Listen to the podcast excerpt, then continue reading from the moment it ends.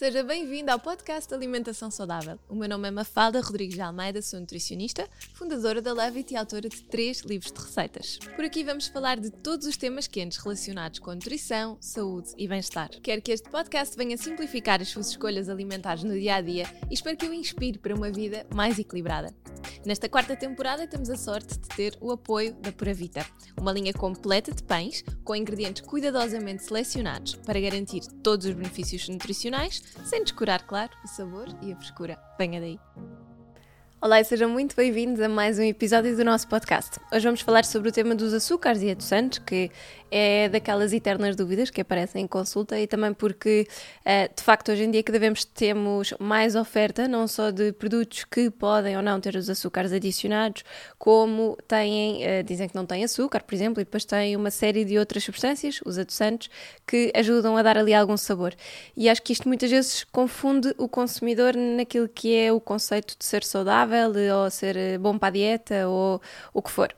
Acho que é muito importante percebermos que açúcar é sempre açúcar. No fundo, nós eh, sabemos que ele vai ter um valor calórico. À partida, um açúcar tradicional, seja ele qual for a fonte, e já, já vamos ver aqui alguns exemplos, vai ter à volta de 4 quilocalorias por grama, portanto, 100 gramas, aquelas as ditas normais, clássicas 400.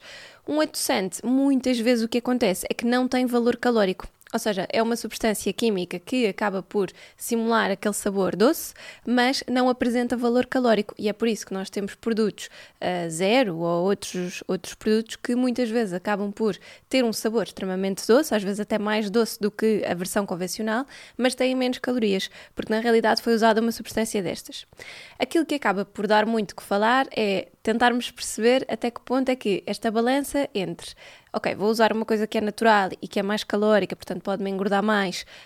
Um, e se calhar vai ter aqui uma série de malefícios para a saúde, não é? Como nós conhecemos, os, os problemas a nível de regulação da glicémia, de concentração, memória, muitas outras coisas.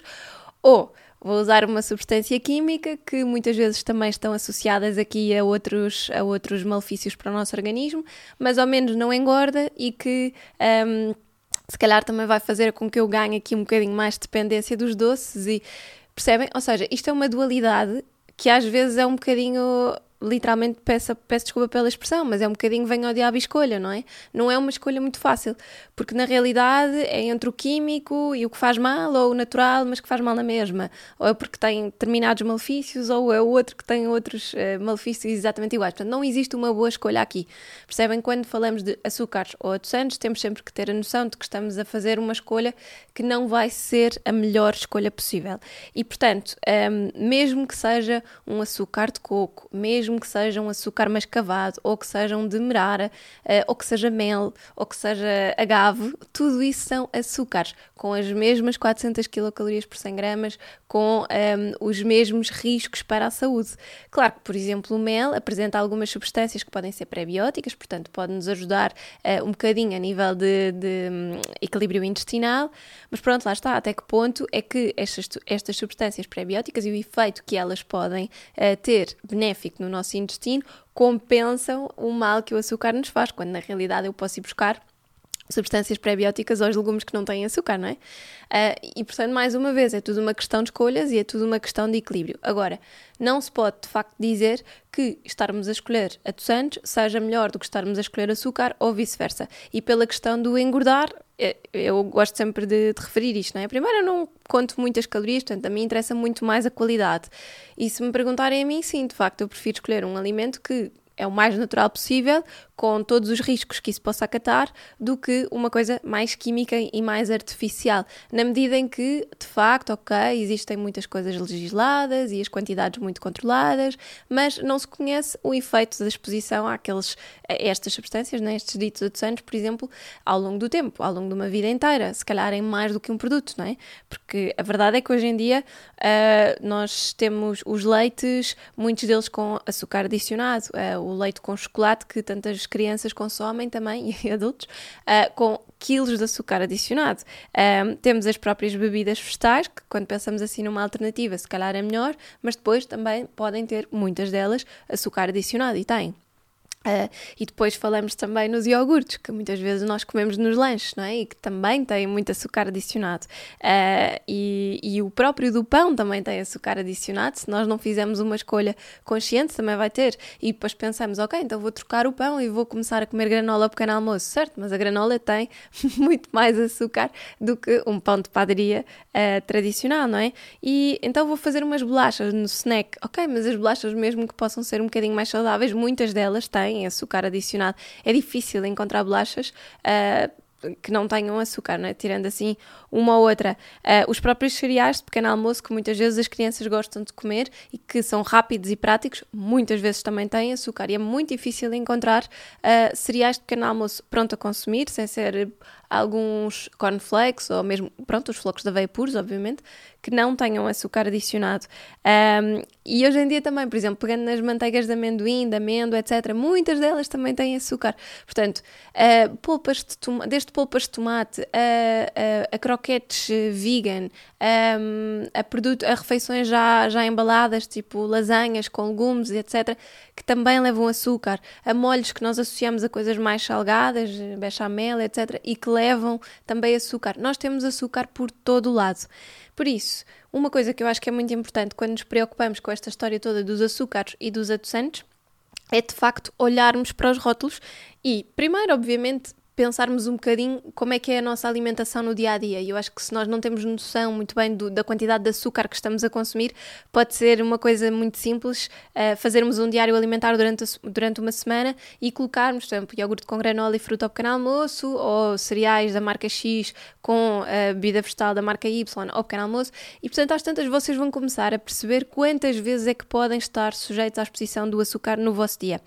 Depois vão analisar estes produtos que consomem, estes cereais, estas bebidas e tentar perceber, ok, onde é que eu posso fazer mudanças, não é? Como é que eu posso uh, escolher? Porque, na verdade, eu tenho aqui uma lista, queria dizer, não vos vou dizer todos, mas eu tenho alguns posts onde vocês conseguem encontrar o nome do açúcar num, num numa lista de ingredientes, uh, não é só açúcar.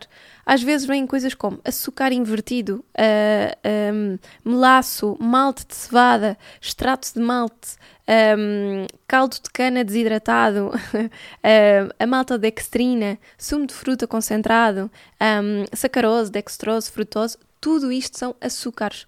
Ok, então, quando nós olhamos para um, para um rótulo de um alimento, às vezes não sabemos exatamente o que é que estamos a ler, não é? Olhamos para aquele rótulo, percebemos a lista, como já vos referi várias vezes, a lista está sempre ordenada por ordem decrescente de quantidade. Um, portanto, ainda ontem estava a analisar um, um, rótulo de uma granola que uma senhora me mandou em consulta, que era o que ela consumia. Primeiro ingrediente era aveia, tudo bem. Segundo ingrediente, açúcar. Nem pensar, não pode ser, ok? Nós não podemos todos os dias consumir uh, um alimento que tem uh, tantos outros ingredientes além do açúcar, mas o açúcar é o segundo que tem maior quantidade, ok? Logo aí está mal para a nossa, para a nossa questão de equilíbrio de pequeno almoço está mal. E depois acontecem muitos daqueles casos que é, as pessoas têm este género de hábitos de consumo e chegam à consulta e dizem, Mafalda, eu tenho constantemente uma necessidade de comer açúcar depois do almoço. Claro, se houve um pico de insulina tão grande por causa daquela exposição de açúcar logo de manhã, é normal que eu tenha vontade de comer doces a seguir ao almoço e depois como o almoço não fique bem e a seguir, se for preciso, ao fim do dia ou durante a tarde, continuo a ter essa vontade de açúcares e a seguir ao jantar, idem.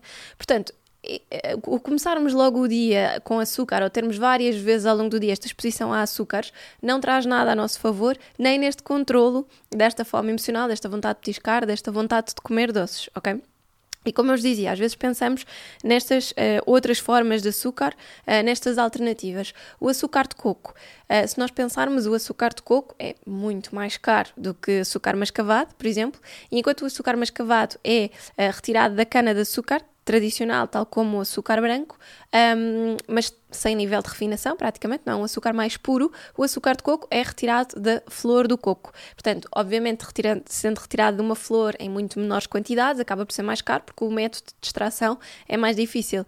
Mas em termos de qualidade nutricional, eles são muito equiparados. E, e não se deixem enganar quando às vezes dizem que o açúcar de coco tem mais minerais, não sei o quê, porque mais uma vez, tal como a conversa do mel, não é? Para nós tirarmos benefícios nutricionais daqueles minerais que podem estar no açúcar de coco, depois temos a quantidade toda de açúcar que está lá e que se calhar não compensa esses benefícios, não é? Para isso vamos buscar outras coisas.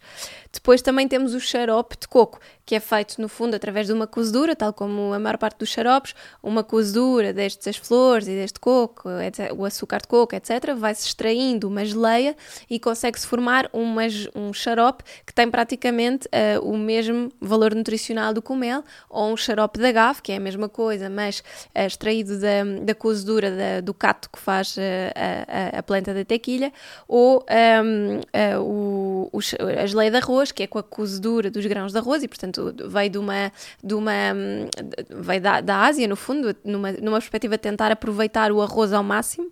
Um, e portanto, nós temos estes, estes xaropes todos e estas geleias todas que se podem apresentar, mesmo o xarope de tâmaras, vá, agora lembrei-me deste, um, que se podem apresentar como alternativas ao açúcar, só que na realidade continuam a ter um valor calórico muito semelhante, continuam a ter aquela concentração grande de açúcares simples e, portanto, os malefícios continuam a ser os mesmos, ok?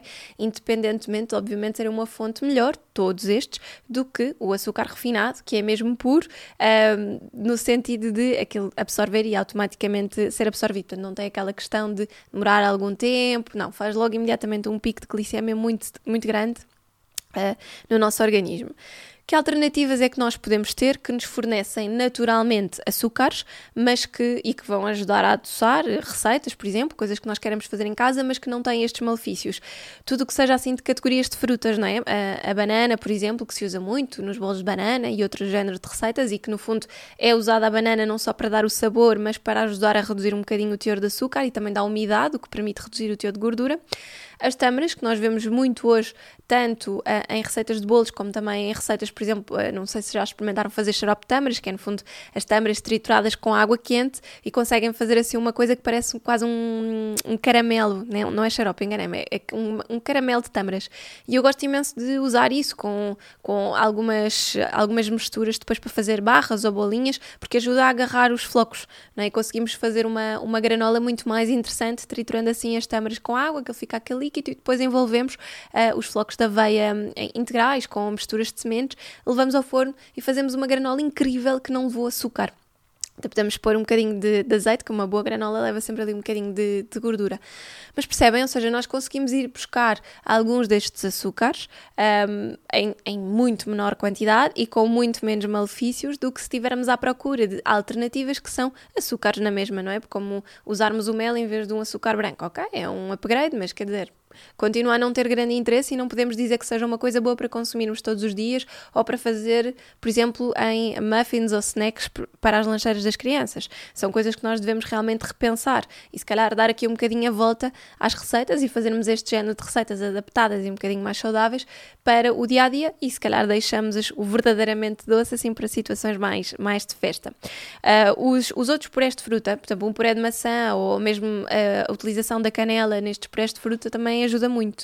Uh, não só porque a canela aparenta sempre o sabor doce, porque nos faz lembrar uh, sempre sobremesas, e acho que isso é uma, uma boa ajuda também quando nas receitas usamos canela, porque reforça ali aquela, um, aquela lembrança de um paladar mais doce, e os próprios purés de fruta também ajudam.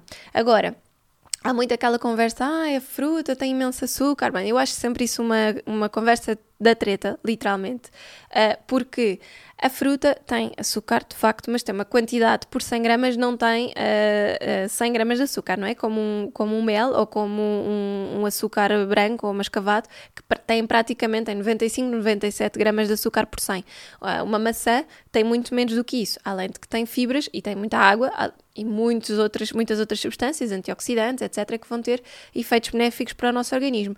Então, aí sim, com a fruta, nós podemos ter o melhor dos dois mundos. Podemos adoçar, podemos ter algum açúcar num nível muito mais equilibrado e uh, conseguimos tirar os outros tais benefícios, como as fibras pré-bióticas, que nos vão ajudar a regular o intestino e que nos vão ajudar, obviamente, a controlar muito melhor esta questão da glicemia. Então, eu até posso ter uma granola que não tem açúcar nenhum, que fiz em casa e que tem uh, simplesmente, olhem, pode, pode ter aqui as tâmaras, como estava a dizer, com água, essa mistura, junto uma fruta uh, e faço um iogurte com a fruta e este género de granola só com ingredientes que eu conheço, que são naturais e que não me vão fornecer níveis astronómicos de açúcar. Ou posso fazer umas papas de aveia e adoçá-las com a banana ou com uma tâmara até, mais pequenina, ou pôr algumas passas, uh, ou juntar fruta fresca e não só vamos dar sabor, como vamos dar esse doce, mas através de açúcares muito mais equilibrados. E o facto de a aveia também ter aquela fibra que tem uma absorção mais lenta e que vai promover a saciedade durante mais tempo, vai nos ajudar bastante para conseguirmos fazer com que os tais picos de vontade de comer doces e aquela constante necessidade de estarmos a pôr doces na boca não esteja constantemente a, a acontecer, ok? Então quando pensamos assim nestas alternativas uh, ao açúcar, de facto temos que ser um bocadinho mais conscientes e uh, sejamos sinceros, não é? Não vamos fazer uh, uma receita que é paleo ou que é low carb ou não sei o quê e depois vamos estar a usar estas coisas para adoçar como um mel ou um açúcar de coco. Isso só vai fazer com que aquela receita seja muito mais cara, mas se calhar em termos nutricionais não vai ter assim grande vantagem, ok? Se é para sermos a sério, uh, se queremos levar isto a sério no sentido de fazermos as receitas mais saudáveis, temos mesmo que repensar toda a receita em si e como é que nós vamos tirar dali os açúcares mais simples. Agora falando aqui dos, dos adoçantes, como eu vos dizia, normalmente eles, uh, os adoçantes não têm, têm um sabor doce, mas não têm praticamente valor calórico. Temos alguns uh, como o sorbitol, o maltitol, uh, xilitol, que se calhar vocês já ouviram falar, que são de facto 200 calóricos, um, e depois temos os não calóricos, como é o caso da stevia, uh, do sulfame K, do ciclamato, da sacarina, da sucralose, e que são coisas que vocês veem muitas, muitas vezes nestes produtos uh, que, que, pronto, os produtos aéreos, os produtos light, os produtos diet, muitas vezes têm este género de produtos.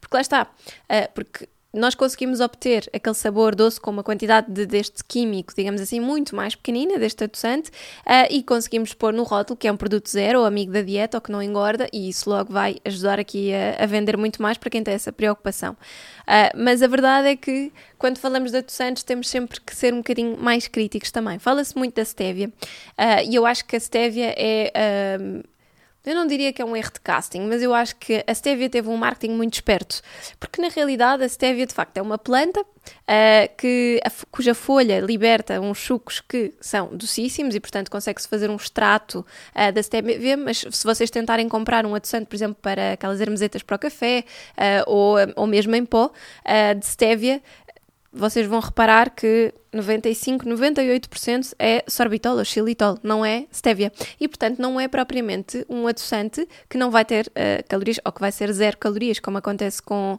um, ehm, com muitos produtos. Uma coisa que seja adoçada com stevia, o sentido que faz é levar literalmente só stevia, o que é raro. Eu já vi, por exemplo, granolas à venda no mercado que dizem adoçada com stevia, mas depois, quer dizer, além da stevia, tem muitas outras coisas. A stevia, se for preciso, está lá em 2%.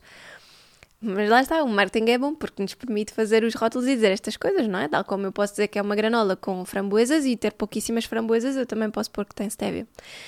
Um, e portanto acaba por ser assim um bocadinho, quer dizer, então, certo, tem stevia, mas não é quase nada. Portanto, na verdade, aquela granola não se podia dizer que era uma granola adoçada com stevia, porque ela é adoçada com muitas outras coisas. Mas existem outros produtos, uh, por exemplo, alguns kombuchas, que o que fazem é uma infusão com as tais folhas de stevia, como se fosse um chá. Essa infusão fica super doce e é isso que depois vai adoçar o produto final. Acaba por não ter calorias nenhumas e é uma infusão, como se fosse um chá de camomila, imaginem, mas cujo sabor final é docíssimo e, portanto, vai ajudar a adoçar o chá fermentado do kombucha, que é um, muito amargo, normalmente. Portanto, isso sim, é uma coisa que faz sentido. Então, a, a stevia é um adoçante que vocês podem usar perfeitamente em receitas que sejam mais fresquinhas, por exemplo, usando esta, esta infusão para fazer, para adoçar alguns chumos ou batidos que façam em casa, ou podem mesmo colocar as folhas. Imaginem que fazem uma limonada, podem triturar as folhas e colocar na própria limonada em si, que vai ficar muito mais doce e não têm que adoçar com, com açúcar. Portanto, isso sim é uma utilização esperta e inteligente da, da stevia.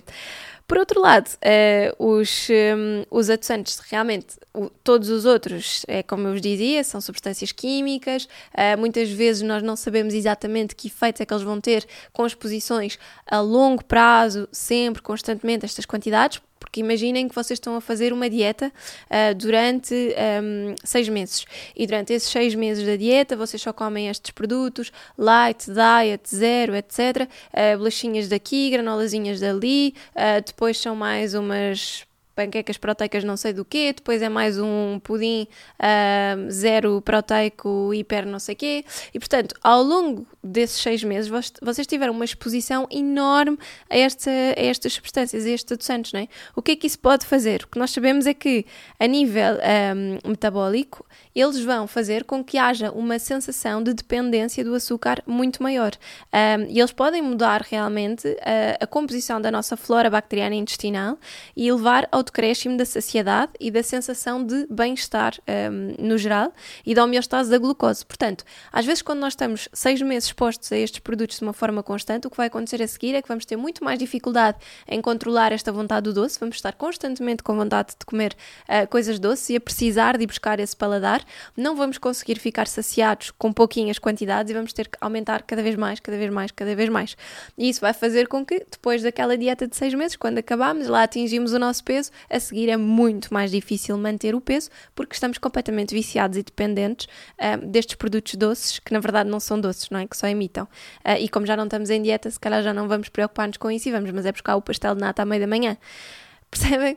Portanto, é, é, é, aquilo que nós conseguimos tirar de um efeito imediato benéfico de não ter calorias, ao longo do tempo pode ser muito prejudicial para a nossa saúde uh, e, portanto, como vos dizia logo desde o início, resumindo e baralhando, basicamente, nós podemos ter produtos que são naturalmente ricos em açúcar, são calóricos, têm os seus malefícios. Podemos ter produtos que são uh, completamente químicos, não é? Que no fundo substâncias produzidas em laboratório, que podem ter efeitos muito interessantes do ponto de vista de, de indústria alimentar, que podem permitir-nos comer um alimento quase sem calorias nenhumas, mas que têm efeitos negativos na mesma.